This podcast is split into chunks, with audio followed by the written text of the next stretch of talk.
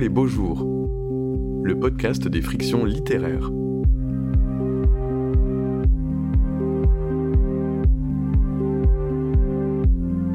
L'un est médecin neurologue, chercheur en neurosciences soucieux de partager son savoir auprès du plus large public. L'autre est illustrateur et dessinateur de BD. Esprit curieux, il réalise entre autres des reportages scientifiques pour le journal Spirou. Lionel Nakache et Jean-Yves Diou dialoguent ici pour mettre en lumière les merveilles et les mystères du cerveau humain. Lionel Nakache est l'auteur d'une série d'émissions sur France Inter qui a dévoilé à des millions d'auditeurs l'état des connaissances sur la mémoire, les émotions, la conscience, le langage, bref, l'ensemble de nos processus cognitifs. Dans Mister Cerveau, Jean-Yves Diou mène l'enquête pour nous expliquer de manière imagée et drôle le fonctionnement de notre système nerveux central. Une rencontre animée par Tioufik Hakem et enregistrée en public le 18 juillet 2021 au centre de la Vieille Charité à Marseille lors de la cinquième édition du festival Où les beaux jours. En route pour un voyage au centre de la tête, et c'est précisément ce que nous avons demandé à Lionel Nakache pour démarrer cette rencontre. Quelle a été selon lui la découverte décisive pour qu'à un certain moment dans l'histoire des sciences, on se dise que tout se passe dans la tête?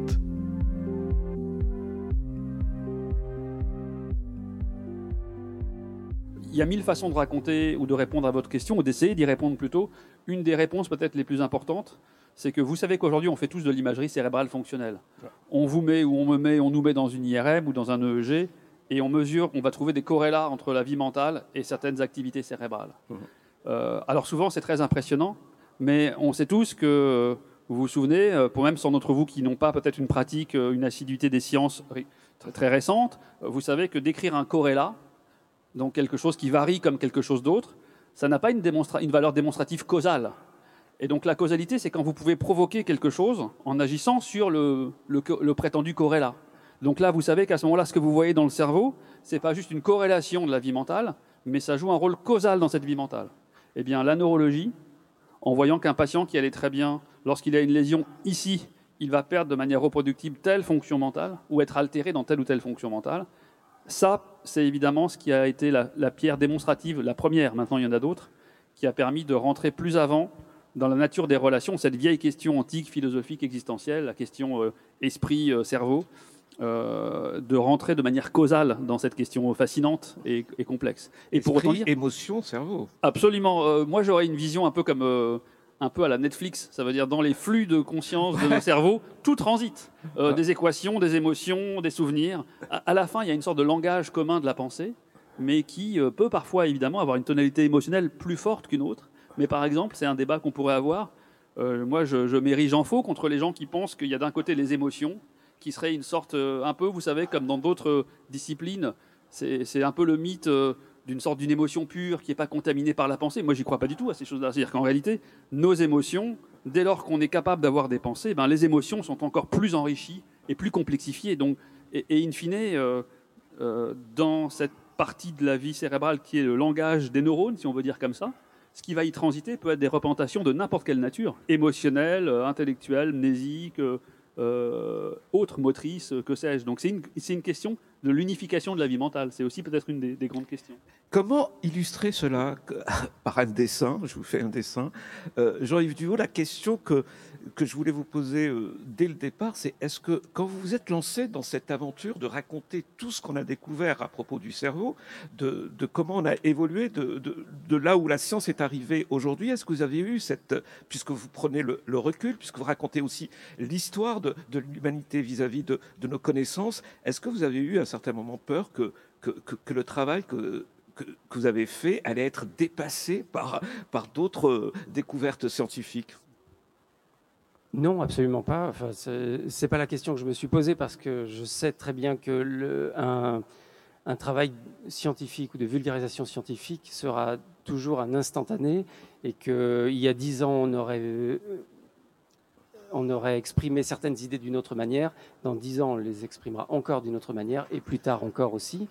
Euh, c'est donc un instantané, mais justement, je n'ai pas cherché à être à la pointe de la, comment dire, la connaissance du cerveau actuel qui est totalement mouvante, mais justement de donner une image et des images, euh, d'une part de ce que je comprenais de la vulgarisation, aussi à partir de mes lectures, parce que c'est un sujet que j'ai découvert en le traitant. Mhm. Et euh, D'ailleurs, vous vous mettez en scène cette fois-ci, c'est-à-dire, euh, on- est, euh, c'est comme si euh, nous-mêmes on s'était lancé dans cette aventure pour essayer de comprendre. hein. Vous qui avez fait des enquêtes et des reportages de scientifiques pour rendre compte par le dessin et la bande dessinée le- les- la science, enfin les découvertes.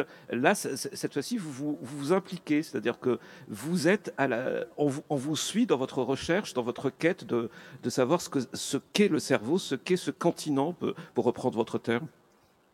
Oui, parce que c'est une manière de, de mettre à, de faire comprendre à un lecteur qui va, toutes les personnes qui vont lire le livre, qui vont découvrir presque en même temps que moi ce que j'ai découvert. Par exemple, je, parle de l'hôpital de la Pitié-Salpêtrière, euh, qui est où se trouve l'Institut du cerveau, où travaille Lionel Nakache. Et quand on s'est rencontrés, je mets en scène notre rencontre parce que aussi c'est quelque chose que j'ai découvert, les choses euh, qu'il me raconte ce jour-là, j'en parle. Et euh, je n'en parle pas comme quelque chose d'abstrait qui est une, euh, connaissance scientifique euh, issue d'un livre ou d'une euh, connaissance dont j'aurais pu avoir euh, à laquelle j'aurais pu avoir accès, mais je le découvre à ce moment-là et euh, je je mets en scène aussi le parcours fait par un auteur qui découvre un sujet, ce qui pour moi est une manière euh, d'accompagner des lecteurs ou de les prendre par la main parfois et euh, d'aller ensemble découvrir un, sujet qui soit historique, euh, qui soit technique, qui soit très compliqué. Alors, auquel cas, on va aborder les choses en disant, oulala, là, là, on rentre dans les neurotransmetteurs, donc il y a des choses un peu complexes. On va exemplifier ça pour que ça soit accessible. Et euh, là, on est dans quelque chose de plus léger. Euh, je vais mettre en scène avec de l'humour euh, une situation qui pourrait être complexe, mais que je rends plus accessible. Et c'est ma manière à moi de traiter la hum, vulgarisation, qui est d'une part mettre à disposition, enfin mettre à hum, faire comprendre au plus grand nombre des notions qui peuvent être complexes, euh, mais ne pas non plus les réduire. S'il y a des notions très compliquées, la vulgarisation les aborde quand même, mais avec les précautions qu'il faut. Et les précautions euh, sont euh, simplement le fait d'utiliser un langage courant et pas un jargon incompréhensible, parce que que les scientifiques me pardonnent assez rapidement euh, quand euh, ils discutent entre eux. Il y a souvent euh, des termes qui sont pas compréhensibles par le grand public. Donc ça, je fais attention à traduire dans un langage courant. Ça, c'est le rôle du vulgarisateur. Et rester dans une narration aussi. La narration, le récit permet de faire comprendre, d'avancer dans la connaissance d'un sujet. Euh, ce sujet, moi, est très proche de la vulgarisation qui a été mise en œuvre justement par euh, Lionel Nakache dans Parlez-vous cerveau, donc, qui est un- une de, de mes références euh, pour mon travail. Voilà. Vous êtes aussi, euh, tout en étant scientifique, vous avez cette envie euh, de, partager avec le plus grand nombre. Vous êtes vulgarisateur de, de science aussi, Lionel Nakache, on peut le dire. Oui, oui, ab- absolument. euh, Et, en même temps, il y, a, parfois un malentendu sur cette fonction que je trouve extrêmement importante. Et c'est aussi une des raisons pour laquelle j'étais très heureux de rencontrer Jean-Yves. Et au passage, mini digression, pour moi, il y a quelque chose de, non pas d'onirique, mais très sympathique parce que euh, on se connaît bien, parce qu'on s'est beaucoup lu. Mais en fait, ce n'est que la deuxième fois que je rencontre Jean-Yves Duhoux. Et la première fois qu'on s'est vu, un peu comme dans les films de René ou de Vivaldi, les saisons, on s'est vu au cœur de l'hiver, une nuit à l'ICM, au mois de décembre, je crois, à Paris, il faisait très froid, en plein confinement. Et là, on se retrouve ici, sous le soleil, euh, sans masque, ou disons presque sans, sans masque. Euh, donc c'est étonnant, quoi. il y a quelque chose comme ça. Alors, pour revenir à la vulgarisation, euh, euh, l'ouvrage dont Jean-Yves parlait, qui s'appelle Parlez-vous cerveau, qu'on a écrit avec ma femme, Karine, euh, il avait pour vocation d'être un livre de vulgarisation au sens noble de l'exercice. Mais dans la plupart des autres livres que j'écris, euh, c'est plutôt des livres qui, pour moi, n'ont pas vocation. Une fois de plus, je valorise la vulgarisation et je trouve que c'est très difficile de, de la faire bien, pour les raisons notamment que Jean-Yves a rappelées. Mais en général, ce qui m'ex- m'excite dans l'écriture souvent, c'est plutôt d'explorer avec ma paire de lunettes du coup, qui elle renvoie aussi à cette expertise, et donc il va demander une certaine partie de vulgarisation dans ses livres pour, pour la communiquer, mais ce n'est pas directement ça qui m'intéresse, c'est plutôt de voir comment cette paire de lunettes peut permettre de revisiter d'autres questions. Par exemple, euh, une, critique de l'inconscient freudien dans le nouvel inconscient, ou par exemple le rapport à la connaissance dans Perdu de connaissance, et je ne vais pas les énumérer, et le cinéma intérieur qui est encore autre chose. Donc à chaque fois, pour moi, euh, il y a parfois un malentendu. La plupart des livres que j'écris ne sont pas des livres qui visent disons, à faire une sorte de, ni de prosélytisme, ni de, convertir tout le monde en, en, en, neuroscientifique, mais plutôt de, montrer comment cet éclairage peut apporter une petite brique, mais supplémentaire et différente, sur deux questions qui n'ont pas nécessairement un, rapport direct. Vous voyez, donc c'est. Est-ce qu'aujourd'hui, Lionel Lacache, mais la question, euh, je vous la pose aussi, Jean-Yves Duhaut, est-ce qu'aujourd'hui, euh, on, on, on, sait à peu près euh, comment fonctionne le cerveau? Est-ce que notre cartographie du cerveau est, complète? Est-ce que le fait d'avoir euh, euh, découvert le, scanner qui, peut nous permettre de, vous aventurer dans, dans, ce continent fait qu'aujourd'hui, en 2021, on peut dire ça y est, on sait comment fonctionne cet appareil très étrange. Vous connaissez la réponse? C'est non, bien sûr. Et la réponse est, vraiment non. Et, et, ce non, il mérite quand même un tout petit peu de commentaire parfois, quand les gens vous disent non du haut d'une expertise, ça sonne un peu comme de la fausse modestie, etc. Euh, mais euh, évidemment que c'est non. Il y a différentes façons de le faire. Euh, en médecine, par exemple, une façon de. Dire, vous ne serez jamais aussi convaincant comme médecin ou comme prof de médecine avec, avec vos interlocuteurs que lorsque vous prouverez que votre connaissance, elle permet d'avoir une efficacité thérapeutique, par exemple. Donc il suffit de voir l'ensemble des maladies neurologiques. et malheureusement, vous le savez, pour la plupart d'entre elles, on est très très très loin d'avoir des solutions thérapeutiques qui sont à la hauteur de nos attentes, comme c'est le cas dans d'autres domaines de la médecine, ça existe. Hein. Euh, vous prenez moi, euh, voilà, j'ai 52 ans. Pendant mes études de médecine, ce qui était, euh, ce qu'on apprenait sur la cancérologie, l'hématologie, pour citer ces spécialités, ça a été assez transformé par les progrès de connaissances et donc thérapeutiques. Donc pour moi et pour tout le monde, je pense que par exemple, le jour où on saura guérir la maille d'Alzheimer, ça veut dire qu'on aura vraiment compris les mécanismes fondamentaux, donc on est très très loin. Et l'autre éclairage, c'est que évidemment, ce qui nous intéresse souvent, c'est de voir à quel point la connaissance du cerveau peut nous permettre de mieux nous connaître nous-mêmes comme créatures subjectives, de mieux, euh, eh bien, il faut voir qu'on est très grossier. C'est-à-dire qu'aujourd'hui, quand on délimite les circuits de la mémoire, de la prise de décision, de, la volonté, euh, de l'intellection, de la cohérence, on a vraiment fait des progrès qui sont incroyables. C'est-à-dire qu'on sait des choses que l'humanité ne savait pas auparavant. Et là, vous avez raison, il y a une grande joie à connaître ces choses-là mais on les connaît de manière extrêmement grossière. Mhm. Euh, autrement dit, on n'est pas capable de distinguer vraiment euh, la singularité d'une expérience subjective individuelle euh, par rapport à des milliers d'autres qui, y ressemblent. Donc on est vraiment, c'est pas une mélange, donc une réponse de fausse modestie, mais il y a des progrès fondamentaux qui n'étaient pas, et on peut en, discuter certains. Hein. non, mais, ça c'est pour guérir les maladies même pour la connaissance, même pour la cartographie du cerveau, il nous reste encore des... Ouais, il, nous reste alors, il nous reste énormément de choses euh, à faire. Je peux donner un exemple. Euh, euh, pendant longtemps, on apprenait, vous savez que dans le cortex cérébral, il y a différents types de régions, et notamment il y a des régions qu'on a longtemps appelées les régions primaires. Et les régions primaires, on peut dire, c'est les régions corticales, je caricature un peu, mais qui sont en relation directe avec le monde extérieur. Par exemple, le cortex visuel primaire, qui est à l'arrière, là, l'occiput, eh bien, c'est la région qui va recevoir la première la plupart des afférences qui viennent de vos rétines par une voie qui passe par le thalamus visuel, etc. Bon, une région visuelle. Et la même chose pour l'audition, pour toutes les régions. Et puis en sortie, la région motrice primaire, etc. Ces régions, euh, une fois de plus, on les a décrites comme des régions qui étaient par exemple sensorielles. Et il y a à peu près 20-30 euh, ans, on découvre que par exemple des aveugles congénitaux, lorsqu'ils euh, lisent du braille ou lorsqu'ils touchent le sens tactile, en fait, donc des, des aveugles, pardon, des, sujets qui sont nés aveugles, mais pour des raisons oculaires, des cataractes euh, sévères, etc., mais qui ont un cortex normal.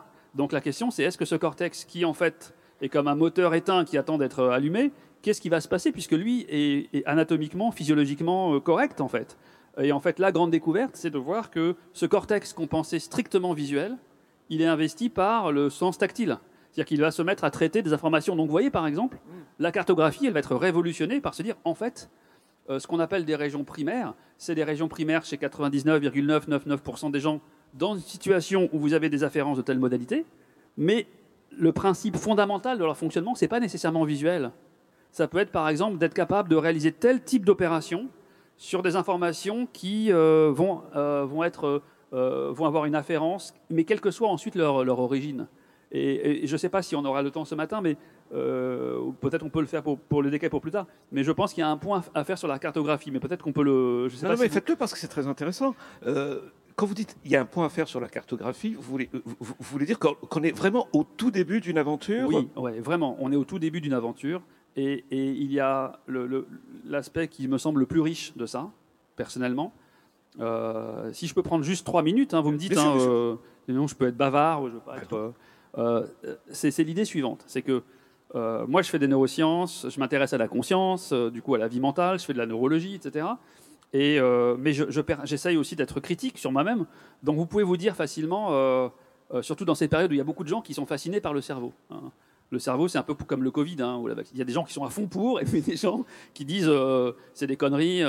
moi, je m'intéresse à la psychologie, je m'en fous de savoir où ça se passe dans le cerveau. Donc, ce que je veux dire, c'est on peut se poser la question légitimement à quoi ça sert d'étudier le cerveau pour comprendre la pensée? Et c'est une vraie question. Hein. Une question, on peut prendre des heures sur cette question. Très rapidement, juste de dire, euh, si vous voulez comprendre la mémoire, eh bien, les meilleurs interlocuteurs, ça va être des psychologues de la mémoire. Et qu'à la fin, si vous savez par les neuroscientifiques de la mémoire où ça s'inscrit dans le cerveau, ben, comme vous disiez, peut-être qu'on aura juste une cartographie. Alors, c'est sympa d'avoir une cartographie cérébrale de la mémoire, mais en quoi ça nous apprendrait la moindre chose sur la mémoire elle-même, vous voyez? Donc on peut se dire, est-ce que c'est vraiment utile de s'intéresser au cerveau pour comprendre la pensée je, dis la pensée, les émotions aussi, hein, tout, ça ensemble. Et c'est une question très euh, fondamentale. Moi, au début de mes études, euh, un, labo de sciences cognitives chez Jacques Meller, au début des, du milieu des années 90, on rencontrait des gens, pas dans ce labo, mais dans le labo, vous avez des psychologues qu'on appelle des fonctionnalistes, cognitivistes, qui vous disent, mais votre truc sur le cerveau, j'en ai rien à faire. Je vais perdre mon temps on va avoir un dialogue d'échange de sourds et on va finir sur une sorte de peau de chagrin, on va rien comprendre. Laissez-moi faire de la psychologie de la mémoire, je m'en fous moi de savoir où ça se passe dans le cerveau. Et tout ça pour vous dire quoi? Pour vous dire que malgré tout, et c'est là où, où j'arrive au résultat, c'est que la cartographie, elle nous apporte autre chose. C'est que l'histoire de la pensée, elle nous montre qu'en fait, quand vous partez de la pensée, vous êtes psychologue, vous allez vers le cerveau qui a un long chemin, comme vous l'avez dit, plein d'embûches et très grossier encore. Vous faites une cartographie, mais très souvent, la cartographie, elle va vous révéler autre chose que la cartographie. Elle va vous révolutionner votre définition psychologique de la mémoire. Je peux donner deux exemples rapides. On prend la mémoire. On se dit, bon, la mémoire, c'est peut-être la capacité à encoder, stocker et rappeler en mémoire vive des informations vécues, passées. Vous étudiez ça dans le cerveau. Et vous découvrez, fin 19e, première moitié du 20e siècle, qu'il y a un système, notamment les fameux hippocampes, qui est impliqué là-dedans, mais que les patients qui perdent cette mémoire de leur vie consciente, on découvre qu'ils ont encore une dizaine d'autres formes de mémoire qui sont totalement normales. Autrement dit, on a plongé dans le cerveau, on fait une cartographie de la mémoire, mais le résultat final, c'est de dire ça, c'est la mémoire, mais c'est ce qu'on va appeler la mémoire épisodique, la mémoire consciente, le je me souviens. Mais grâce à cette aventure dans le cerveau, on découvre qu'il y a d'autres formes de mémoire. Et donc quand on revient à la psychologie, on se dit maintenant, je suis obligé de penser la mémoire au pluriel, non pas la mémoire, mais les mémoires.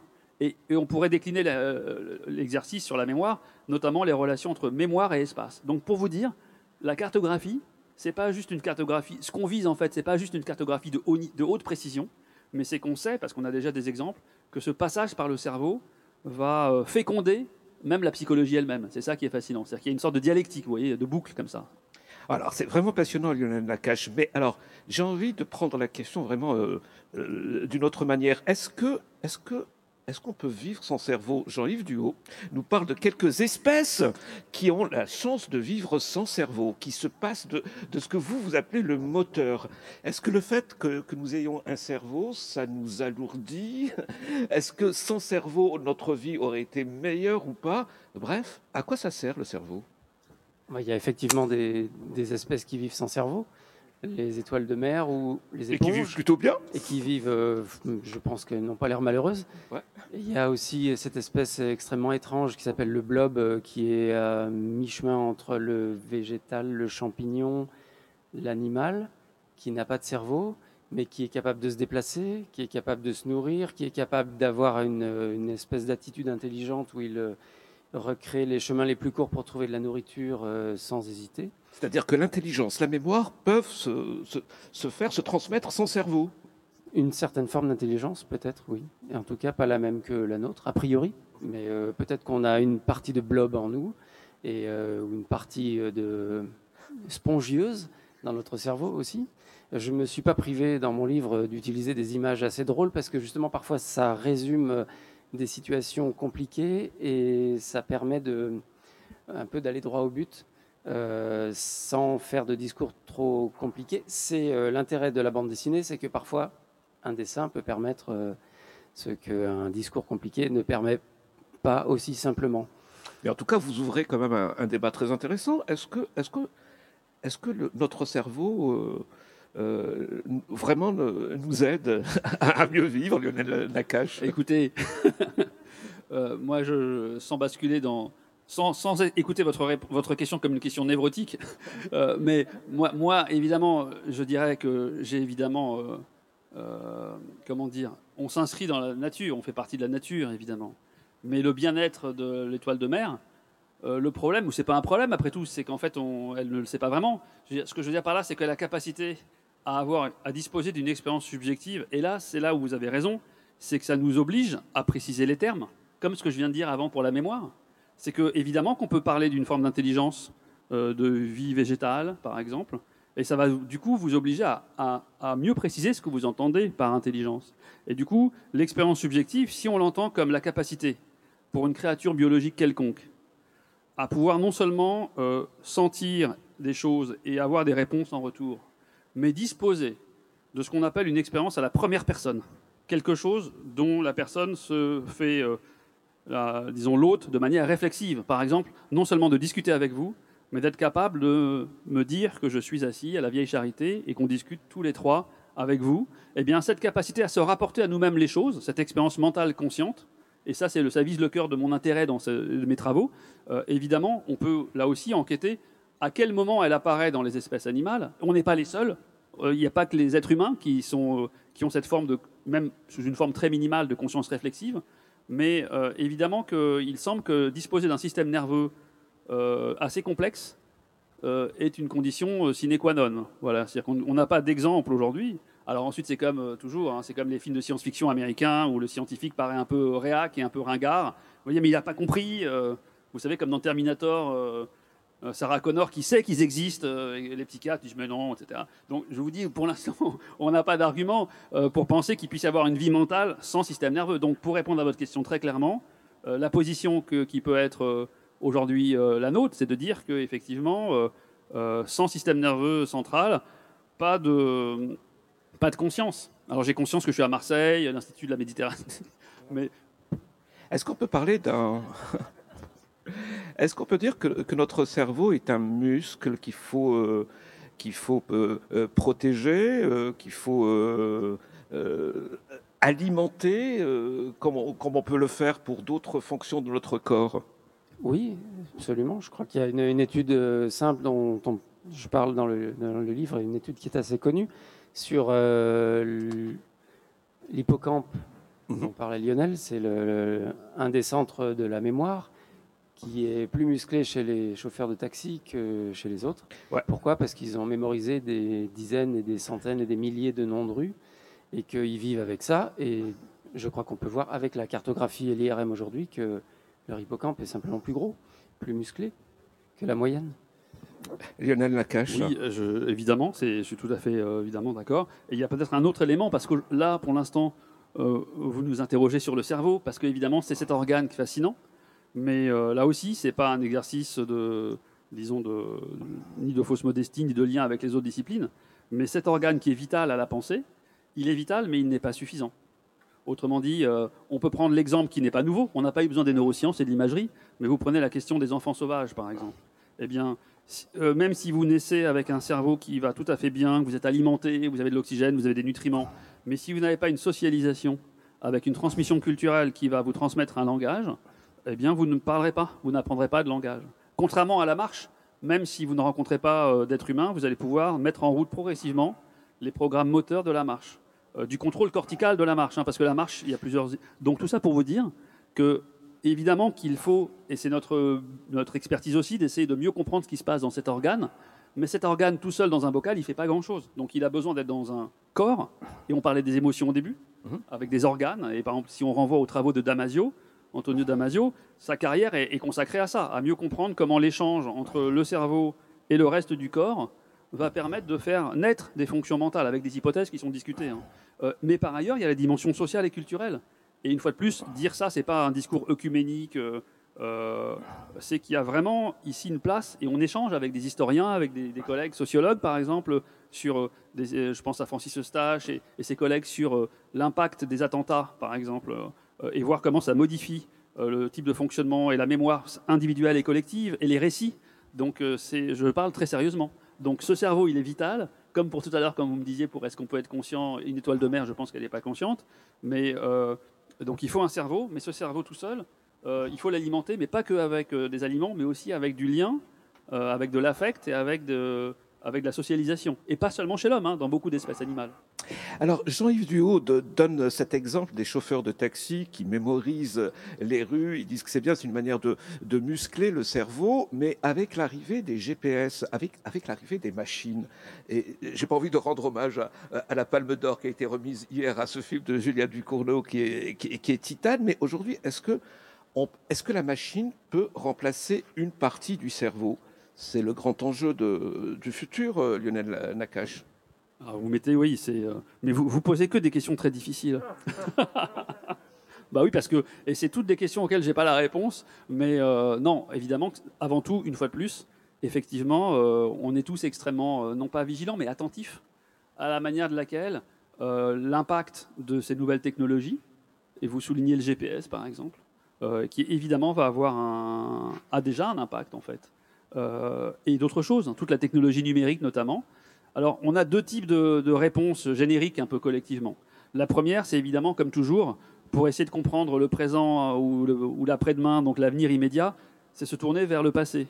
Et on a euh, dans notre discipline un exemple qui pour nous est fondamental, euh, sur lequel on a beaucoup de recul, c'est l'invention par l'espèce humaine des systèmes d'écriture et de lecture. Parce que quand vous réfléchissez, quand il y a 6000 ans à peu près, euh, et alors, s'il y a des historiens, des experts de ce domaine, vous savez que c'est assez débattu. Est-ce que c'est en Babylonie, en Égypte sinaïtique, etc. Il y a plusieurs hypothèses. Mais en tout cas, il y a 6000 ans, on voit apparaître les premiers artefacts humains d'écriture symbolique. Euh, et pour nous, traduit avec notre paire de lunettes, dire ça, c'est que quand vous voyez une stèle babylonienne, ou de Sumer, ou un conte, un, un aspect comptable, ou bien un récit de guerre, etc., ou un mythe, vous voyez pour nous une prothèse mnésique externe. Vous avez en fait un support, une sorte d'externalisation d'une partie d'un travail qui était fait que par le cerveau auparavant.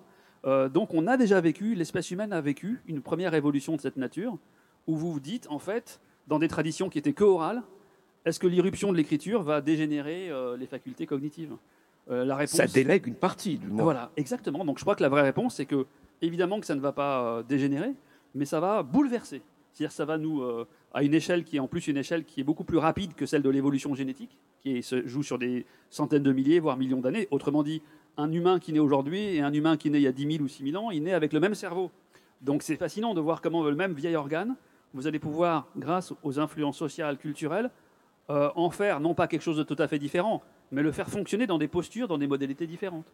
Donc effectivement, le GPS, ensuite c'est du bon sens, et parfois c'est un des écueils, c'est qu'on demande parfois à des scientifiques sur des questions difficiles du coup, ils répondent avec leur question leur, casquette de bon sens, mais ce bon sens n'a rien d'une expertise. Mais donc dire par exemple que évidemment, si vous reposez que sur votre GPS, vous allez moins utiliser vos facultés de navigation mentale, c'est un truisme. On n'a pas besoin de moi pour le dire. Euh, et c'est important parce que euh, une des grandes découvertes peut-être de la mémoire, c'est que pour arriver à bien euh, se souvenir des épisodes qu'on a vécus, il est important d'avoir des rapports, d'être capable de savoir où on les a vécus. C'est-à-dire qu'en gros, il y, a une, spatialisation du souvenir. Oui, mais Lionel Nakache, vous, en tant que scientifique, qu'est-ce que vous dites aux gens qui, délèguent justement une partie du cerveau à la machine hein C'est-à-dire, est-ce que vous dites, euh, c'est pas bien, il faudrait continuer à, lire, à écrire, à utiliser sa mémoire, à ne pas, euh, ne pas faire confiance au GPS, ne pas faire confiance à Google, ne pas faire, confiance à, la machine Ou vous dites, bon, on a, on a créé ça, c'est pour nous alléger et c'est tant mieux que, que ça existe? On, peut peut-être euh, dire que la, des grandes questions qui se pose aujourd'hui avec ça, c'est que le GPS et les techniques euh, euh, électroniques qui nous assistent sont extrêmement récentes. Donc nous, on est des générations où on a connu sans et avec.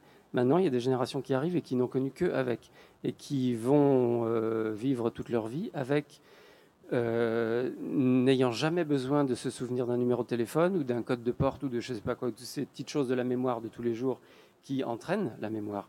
Mais qu'est-ce que vous en pensez? Ça vous fait peur en tant que père de famille, par exemple, quand vous voyez vos enfants Euh, utiliser le, le GPS le Peur, non, mais c'est une question qui se pose effectivement parce que est-ce que le GPS va pas progressivement euh, prendre une place de plus en plus importante sur le, la fonction de spatialisation et de mémorisation? Et probablement que oui, mais après, ça va se recomposer différemment. Et peut-être que l'être humain va pas se contenter d'avoir Mhm. des appareils électroniques pour l'assister en permanence et va euh, rechercher ailleurs des moyens de garder une espèce de, de conscience euh, biologique euh, active, je ne sais pas comment on peut définir ça, euh, pour euh, continuer à faire travailler le cerveau euh, et qui ne s'endorme pas ou qui ne se réduisent pas. Lionel Nakache. Oui, moi je partage euh, aussi l'opinion de, de Jean-Yves. Ce que je pense euh, aussi, c'est que euh, on sait qu'il faut euh, que le, le temps de vie intérieur est précieux pour la pensée et pour l'identité. C'est-à-dire qu'on a besoin de passer du temps sans sollicitation extérieure pour arriver à, à avoir des nouvelles idées, pour, pour arriver à mieux encoder une expérience qu'on est en train de vivre, etc. Donc, ce paramètre du temps intérieur euh, non perturbé, on sait qu'il est très important. Donc la conséquence, c'est qu'évidemment, quels que soient les outils qu'on va utiliser, mais on pourrait dire que c'était déjà même le cas avant l'irruption du numérique, ça veut dire en gros, être, capable de protéger du temps intérieur, c'est une, né- une nécessité. Donc il faut qu'on se débrouille pour le faire, je pense. Et notamment, je, je pense, sans m'avancer trop, pour les enfants. C'est-à-dire qu'en réalité, on a besoin de ne pas avoir une interruption permanente. Donc à la limite, moi, chez ces outils numériques, pour l'instant, ils m'inquiètent plus sur cet aspect-là, de perturbation d'un hachage permanent, d'un temps de vie intérieur qui est vital. Euh, donc c'est ça la menace principale que j'y verrais. Mais par contre, vous savez, il y a euh, ce grand penseur français Régis Debray, Mhm. euh, qui, dans un domaine complètement différent, il a développé ce concept qu'on trouve vraiment très, très pertinent. Je crois qu'il appelle ça l'effet de jogging. Mhm. Et l'effet de jogging, si je dénature pas la pensée de Régis Debray, c'est de dire, ben, dans les États-Unis d'après-guerre, vous avez le développement d'une grande société de consommation, vous avez des villes construites pour l'automobile, donc les gens ne marchent plus, ils conduisent leur auto, euh, ils vont au travail, ils vont chez eux, ils consomment. Et puis vous avez comme conséquence l'apparition de l'obésité. Donc on se dit c'est une génération qui va disparaître et boum, on invente le jogging. Ça veut dire courir juste pour, euh, pour, pour ne pas grossir, on pourrait dire. Donc pour dire simplement que souvent dans l'histoire, vous avez des mouvements de balancier. C'est-à-dire que lorsque vous développez une technologie qui va vous exposer à quelque chose de trop délétère, ben, les gens en face, c'est ça aussi le message, on ne reçoit jamais passivement une information. Euh, et lorsqu'on discute là, même si vous, vous êtes assis et que c'est plutôt pour l'instant nous qui parlons, eh bien, euh, lorsque vous êtes là, ce qui se passe en vous, c'est pas passif. Autrement dit, lorsqu'on vit une situation, on ne la vit jamais passivement. Et donc, la conséquence, c'est qu'on pourra voir apparaître des solutions pour arriver à corriger ces nouveaux problèmes. Et là, je rejoins ce que disait Jean-Yves, c'est que nous trois, on est des dinosaures. hein, euh, ça veut dire qu'on a vécu un- une jambe dans le passé avant Google, une jambe après. Mais il est évident que les gens qui sont nés les deux pieds dedans vont avoir, euh, vont être l'auteur de, solutions dont nous-mêmes on n'a pas idée. Voilà, ça j'en ai aucun doute. Maintenant, à quelle vitesse ou quand vous prenez un train, que vous voyez 50 personnes sur TikTok, etc. C'est vrai que ça fait un peu flipper, mais vous n'avez pas besoin d'être neuroscientifique pour flipper. Je pense que c'est tout le monde qui flippe.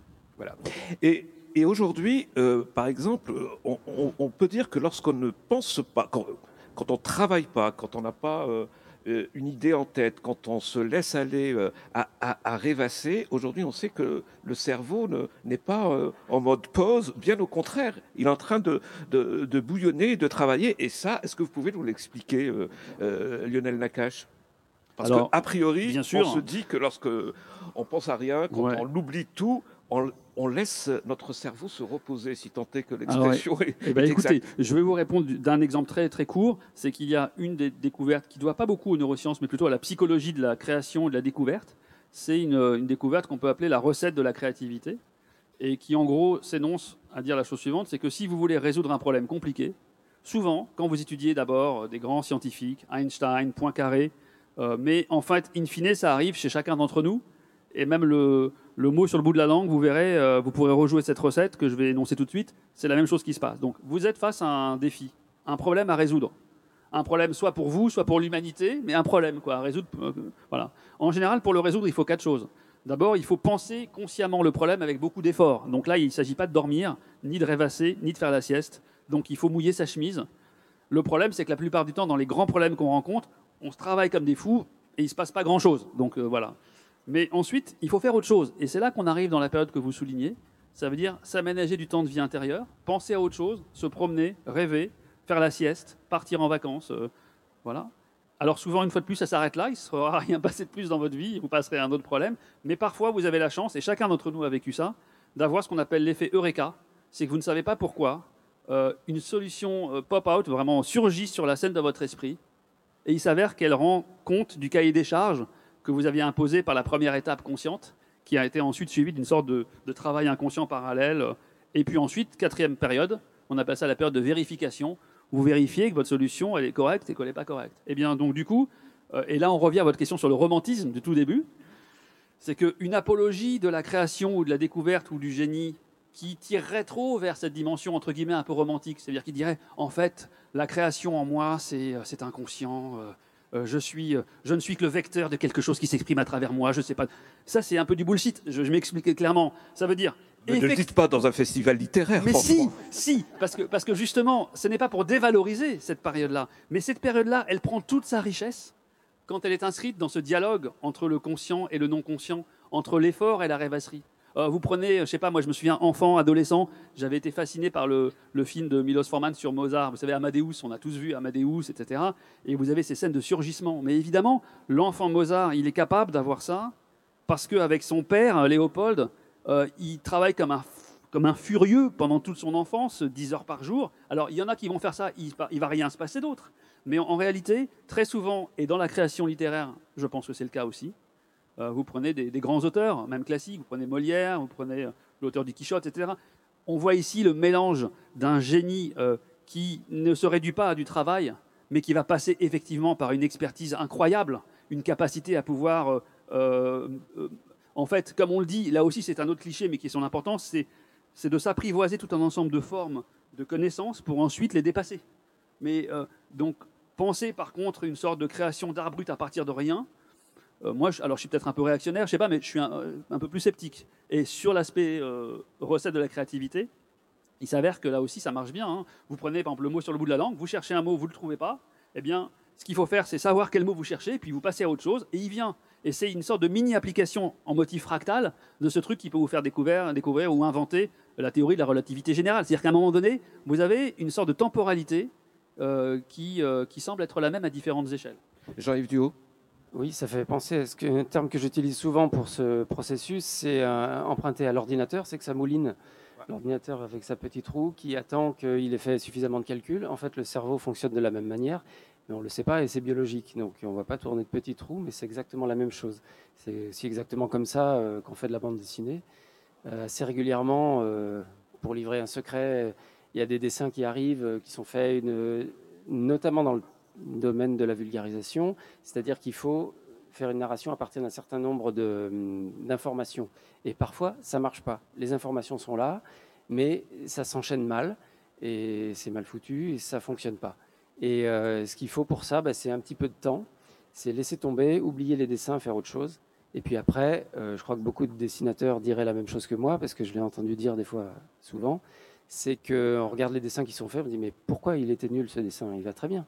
Et euh, voilà, c'est celui-là, ça, ça va. Et ça, ça va pas. Là, je me suis donné du mal à faire ça, ça fonctionne pas, et j'écarte ce- cette page sur laquelle j'ai passé une demi-journée de travail ou une journée entière, ça marche pas. Il faut laisser effectivement une espèce de moulinage se faire, et ce qui, euh, en termes techniques des neurosciences, s'appelle, je crois, la, la signature neuronale de la rêvasserie, euh, ou le mode par défaut. Et c'est assez drôle qu'il y ait un terme officiel pour euh, définir euh, euh, l'intérêt scientifique de la rêvasserie, Merci. auquel je tiens beaucoup à titre personnel. Avant d'ouvrir le débat au public, vous, vous pourriez donc poser des questions à Lionel Nakache, à Jean-Yves Duhaut. Je voulais vous poser une question, Lionel Nakache. Est-ce que est-ce qu'on est intelligent ou on peut le devenir? C'est-à-dire, est-ce qu'on peut changer quelque chose ou bien voilà, on est, on est moins intelligent que d'autres, comme on peut être euh, moins beau que d'autres euh, et qu'il faut faire avec? Non, alors je, je pense que là aussi, je, et je pense que vous serez d'accord avec moi, et c'est ce qui peut-être à l'origine de peut-être une certaine dimension de la tradition judéo-chrétienne, c'est que vous pouvez. Et donc si Ouais. vous ne le faites pas, vous êtes Ah ouais, coupable. mais là, c'est la Euh, culture. Hein Ouais, bien sûr. Non, je veux dire, euh, très sérieusement, toute cette notion de plasticité cérébrale, qui parfois est un peu galvaudée, euh, mais elle veut dire quoi? Elle veut dire qu'à cerveau identique, euh, votre expérience subjective va pouvoir évoluer vers des choses totalement différentes selon ce que vous allez pouvoir vivre, rencontrer.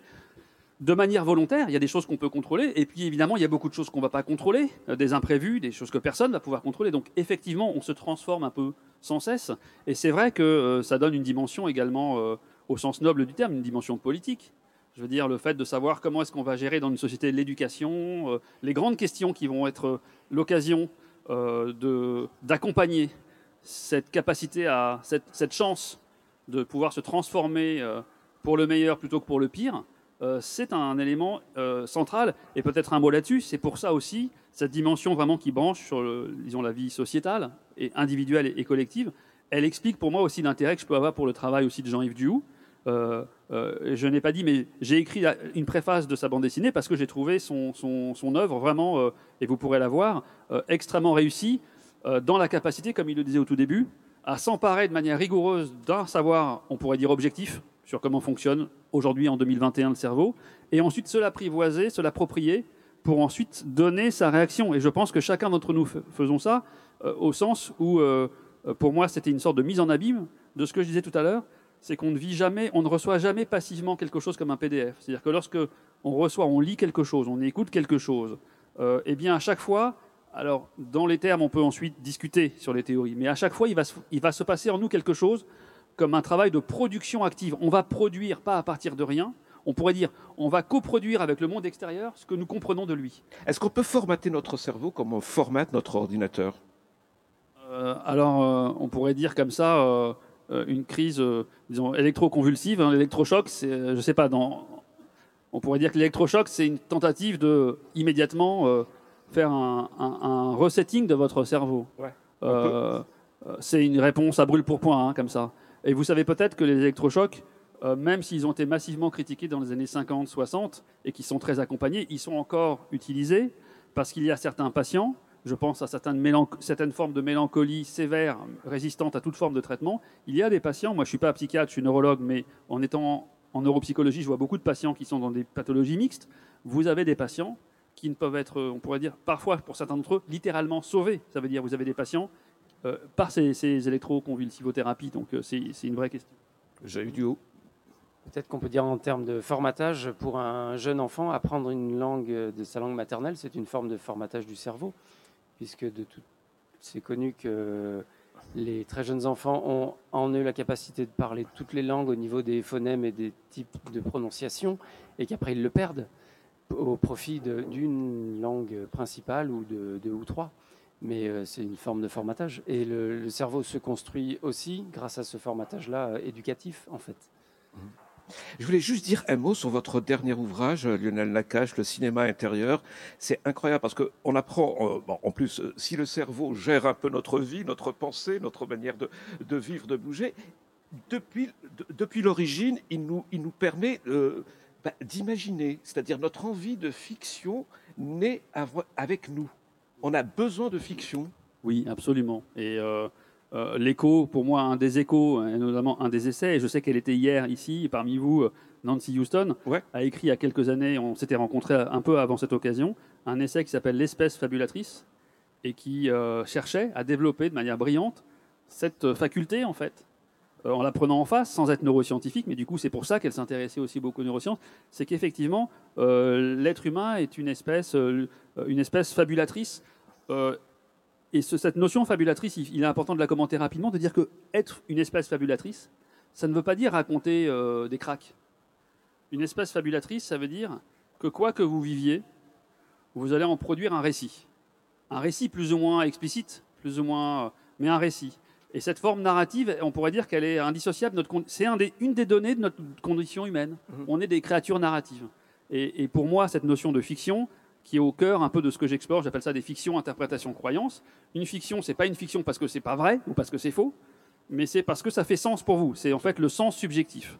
Et ce sens subjectif, il peut être plus ou moins contraint par la réalité extérieure, si on veut l'appeler comme ça.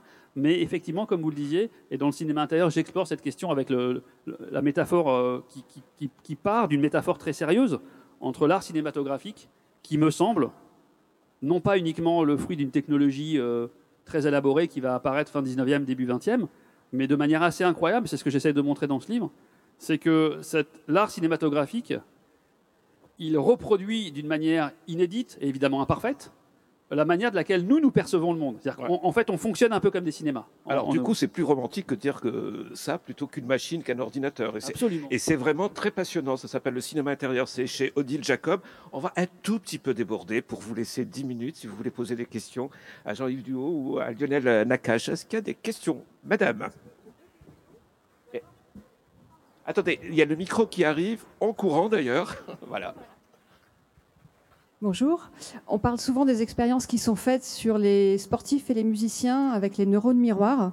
Et j'aimerais bien savoir, euh, à propos du rapport entre le cerveau et le dessin, si ces expériences ont été faites avec des dessinateurs. C'est-à-dire, est-ce que faire un dessin, surtout faire un dessin avec de l'empathie, faire un dessin qui représente des humains où vraiment le dessinateur se projette dans ce qu'il fait, active les, mêmes euh, zones du cerveau que s'il était en train de voir ce qu'il est en train de dessiner.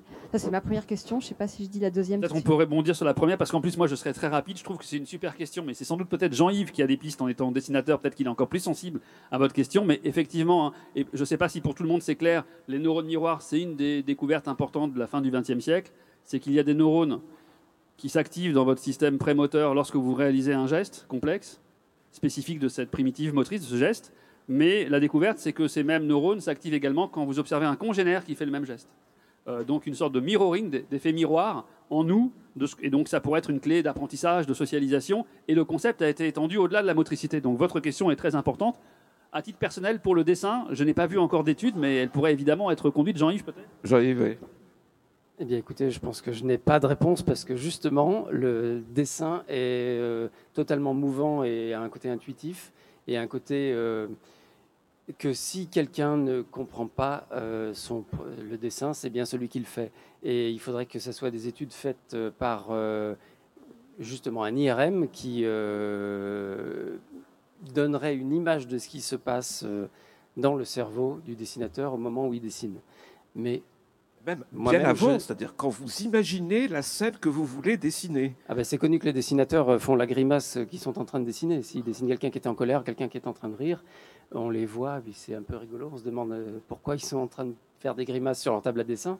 Parce qu'on vit intérieurement ce qu'on ce qu'on fait. Et comme disait Rezer aussi, s'il dessine un chien qui aboie, il est lui-même le chien. S'il dessine une voiture qui fonce, il est lui-même la voiture. Et c'est exactement ça de faire du dessin. Mais c'est quelque chose d'intérieur. Et euh, c'est difficile de le vivre de l'intérieur et d'en avoir une vision extérieure euh, un peu scientifique, justement. Merci. Autre question il y avait... Au début de la rencontre, vous avez parlé de la découverte du fait qu'un aveugle qui lit du braille avait les mêmes zones euh, du cerveau activées que celles qui sont que les zones visuelles des gens qui voient. Et je me demandais si ça avait un rapport avec la synesthésie. Merci. Alors c'est une excellente question, hein, euh, là encore. Et la synesthésie, vous savez, ce sont ces phénomènes un peu de, non pas de court-circuit, mais de croisement entre des modalités sensorielles qui n'en ont pas nécessairement.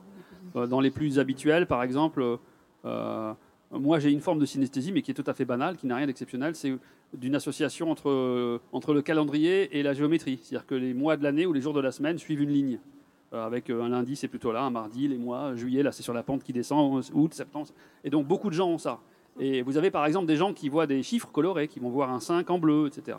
Donc on peut tester. Et donc votre question, elle renvoie effectivement à la question de savoir est-ce que cet échange entre des voies sensorielles qui a priori sont, non pas étanches, mais moins, moins, suscitées, moins croisées entre elles, est-ce qu'elle est à l'œuvre? Très probablement, c'est le même type de mécanismes qui sont à l'œuvre dans ce qu'on décrivait chez les, les aveugles congénitaux. Euh, et ce qui explique également leur dextérité, par exemple, euh, qui, qui mettre à profit la résolution de la vision pour le toucher. Euh, c'est-à-dire que le tact d'un aveugle congénital est souvent du coup beaucoup plus développé au niveau digital que celui du commun des mortels. Mais ensuite, là, c'est un facteur externe, un facteur de vie, le fait qu'il soit aveugle, qui va jouer une contrainte forte sur ces mécanismes. Madame, derrière. Bonjour, euh, j'avais une question euh, sur l'autisme.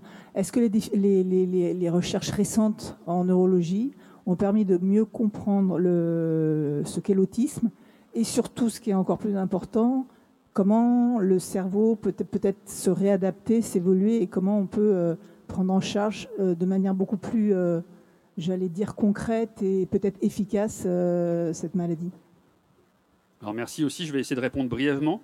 Euh, c'est pas mon domaine d'expertise non plus, hein, l'autisme. Mais ce qu'on peut dire, ce que je dirais rapidement, c'est que là aussi, premièrement, il y a eu le passage, on pourrait dire, de l'autisme au singulier aux autismes au pluriel, un peu comme ce que je disais pour la mémoire. C'est-à-dire qu'on sait mieux décrire une typologie, une taxonomie, différents types de formes cliniques. Euh, ça, c'est un premier point qui est important. Le deuxième, c'est que les pathologies comme l'autisme, elles illustrent qu'on a un tout petit peu effleuré, du coup, votre question pour ça est aussi importante c'est que dans, on va dire, le registre de nos capacités mentales, il y a celles qui sont les plus faciles à pointer, ce qu'on appelle les facultés instrumentales. Lire, compter, écrire, etc. Des performances instruments, un peu comme des modules spécialisés. Mais une des dimensions très importantes, c'est ce qu'on appelle, nous, la cognition sociale. C'est-à-dire, euh, comment est-ce que vous êtes capable de penser l'autre et de penser vous-même et de penser votre relation à l'autre? Mais de manière très précise. Par exemple, à quel moment, à quel âge un enfant va comprendre que ce que lui comprend d'une situation, n'est pas exactement ce que vous, vous comprenez? Il y a des tests comme ça qui nous permettent, euh, je ne vais pas les raconter pour aller vite. Donc, et très souvent, chez les enfants autistes, euh, vous pouvez avoir, évidemment, il y a la forme classique connue des formes type Asperger ou autisme savant, entre guillemets. Ça veut dire des enfants qui vont être extrêmement bien efficients et capables dans la plupart des fonctions cognitives, sauf certaines briques de cognition sociale. Donc l'autisme et l'exploration des autismes a permis de mieux valoriser l'importance de la cognition sociale. Euh, des fonctions comme l'empathie, comme euh, euh, la théorie de l'esprit, etc. Donc ça, c'est le deuxième point, c'est que ça a permis du ça. Et troisième point, je, dirais de manière extrêmement humble là aussi, mais c'est que je pense qu'il y a l'émergence aujourd'hui de prises en charge thérapeutiques qui sont multidisciplinaires et qui visent à aller au-delà d'une sorte de narration explicative trop simpliste, comme ça a pu être le cas.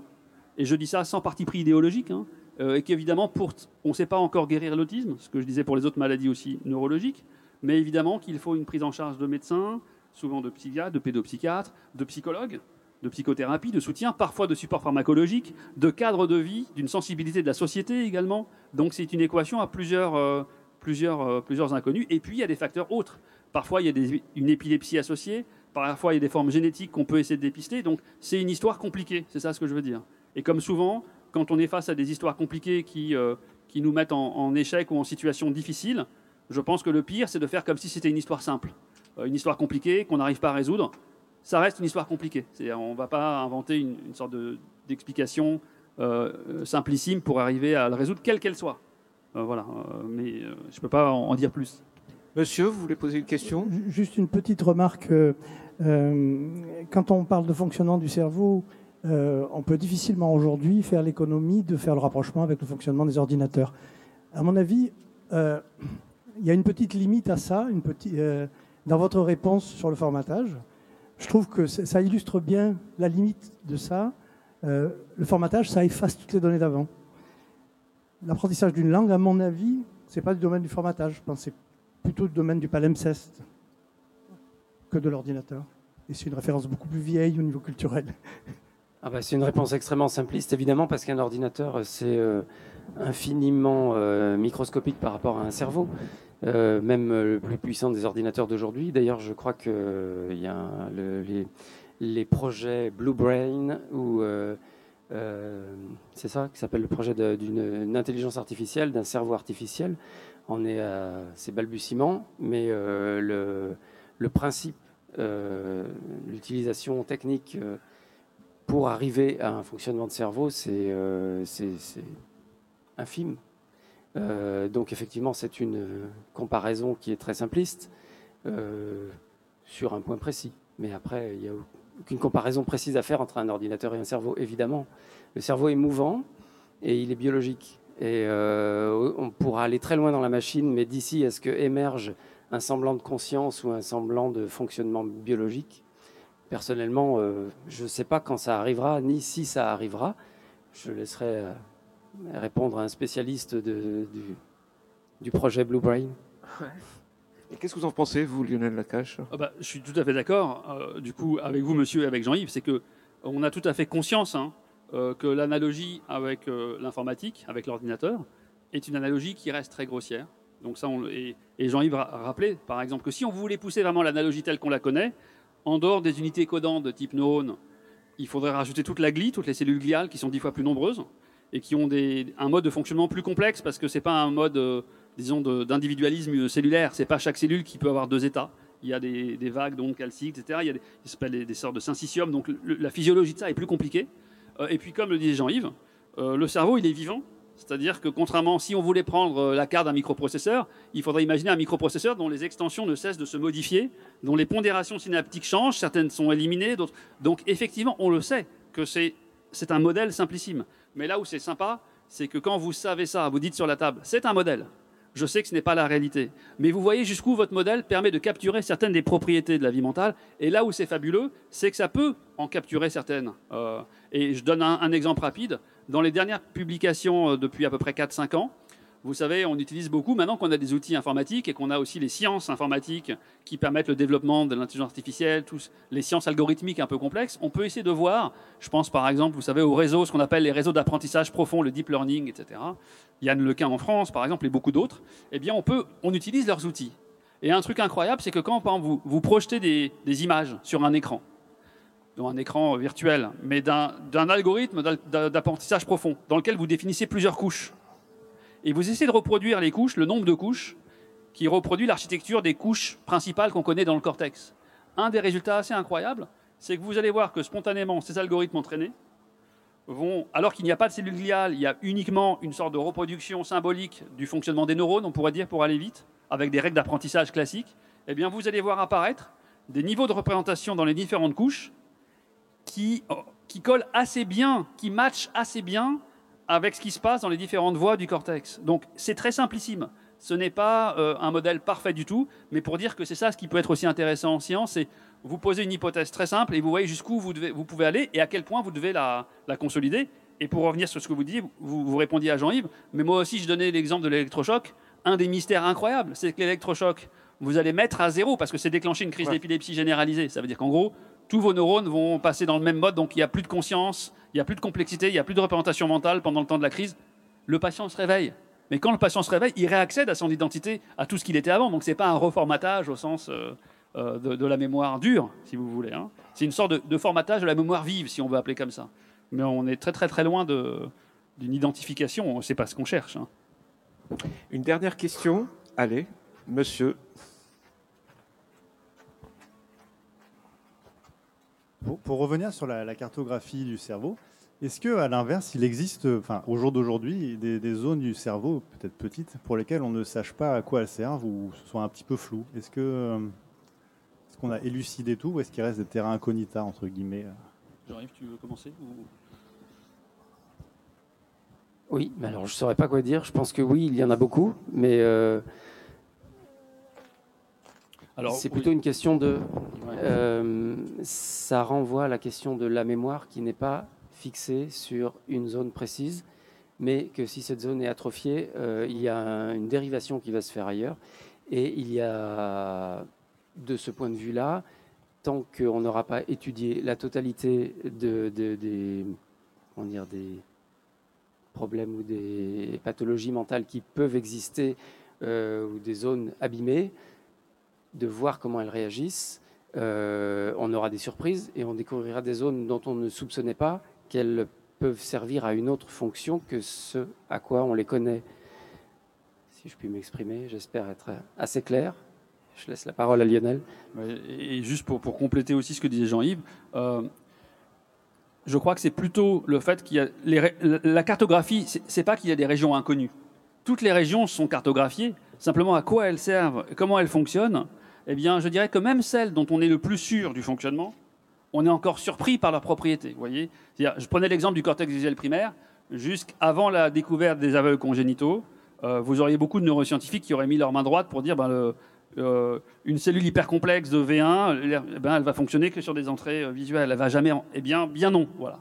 Et que parfois même des aspects de mémoire exécutive, d'aspects de fonction qu'on associe plus au lobe frontal, etc., on les voit distribués dans les régions sensorielles. Donc tout ça pour dire, c'est plus que la carte connue, euh, c'est comme si la carte du monde, on l'a, c'est pas une carte incognita, mais simplement on, découvre des propriétés de ces régions connues qu'on ne connaissait pas. Et ensuite, la première volant de votre question, premier volet de la question, c'est que vous savez, et, d'en parler vous cerveau, euh, avec Karine, on avait écrit notamment une chronique là-dessus qui était sur le fait que le vieil adage selon lequel on n'utilise que 10% du cerveau, une de qui n'est pas vrai, euh, une de ses origines, c'est que pendant très longtemps, le cortex frontal, ce qu'on appelle le cortex préfrontal, donc qui est derrière votre front et qui fait en gros hein, entre 1 et 2 tiers du cerveau. C'est le plus gros, de très loin, le plus gros lobe cérébral, celui qui est le plus développé par rapport aux autres primates, par exemple. Et eh bien, pendant très longtemps, on ne comprenait pas bien. Donc là, ça correspond plus à votre question. Et encore aujourd'hui, il y a des régions du cortex préfrontal dont on ne connaît pas vraiment bien la fonction. Et qu'est-ce que ça veut dire en vrai? Je reboucle ce que je dis au tout début. C'est-à-dire que quand on, étudie les patients pour essayer de les soigner, on essaie de voir comment ça fonctionne chez eux. Eh bien, un patient qui a une lésion dans le cortex visuel primaire, ben, il a une forme de cécité corticale. Bon. Dans la région du langage, une forme d'aphasie, etc. Mais dans le cortex préfrontal, il y a plein de patients qui, en ayant des lésions très volumineuses du cortex préfrontal, ils voient, ils entendent, ils marchent, ils parlent. Donc pendant très longtemps, les gens pensaient, experts compris, que c'était des régions qui étaient un peu euh, inutilisées. Hein. Euh, moi, je me souviens dans mes cours de géographie au lycée, euh, on nous disait voilà les champs d'Ukraine, euh, les champs de blé en Ukraine, c'est elles ont un immense potentiel, mais elles ne sont pas utilisées.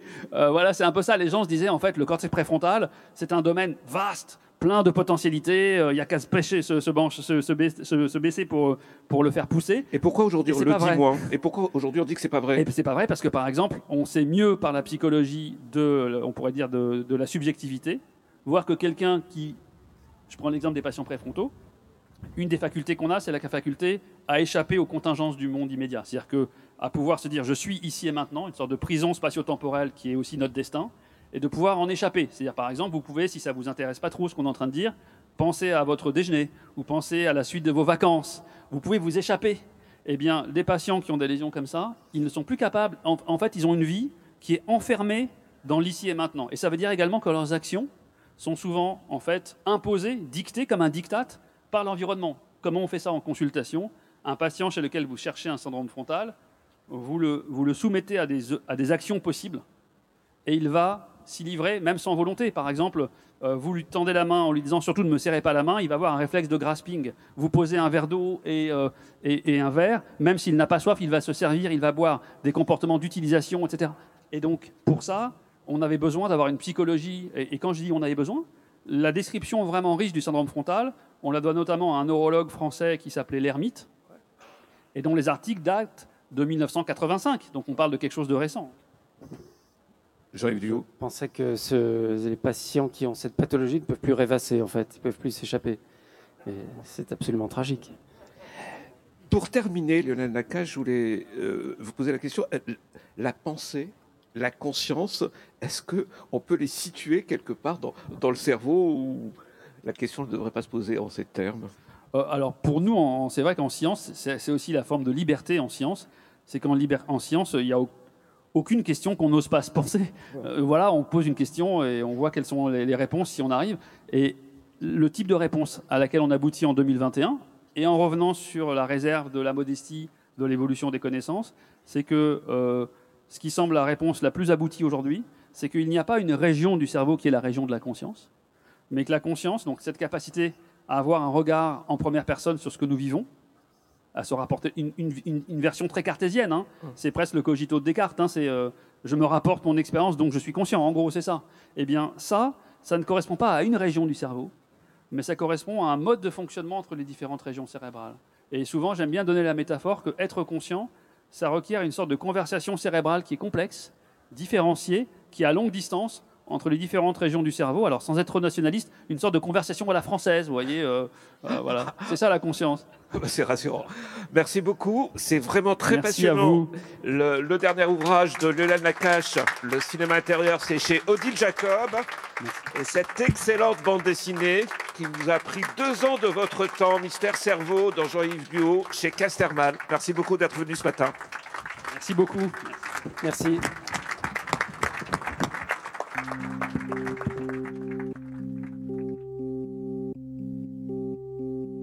Le festival Haut les Beaux Jours remercie Jean-Yves Duhou et Lionel Nakache, ainsi que Tufi Kakem qui a animé cette rencontre. Retrouvez les références bibliographiques des auteurs dans le descriptif du podcast. Pour ne manquer aucun épisode des Frictions littéraires, abonnez-vous à ce podcast sur toutes les plateformes habituelles.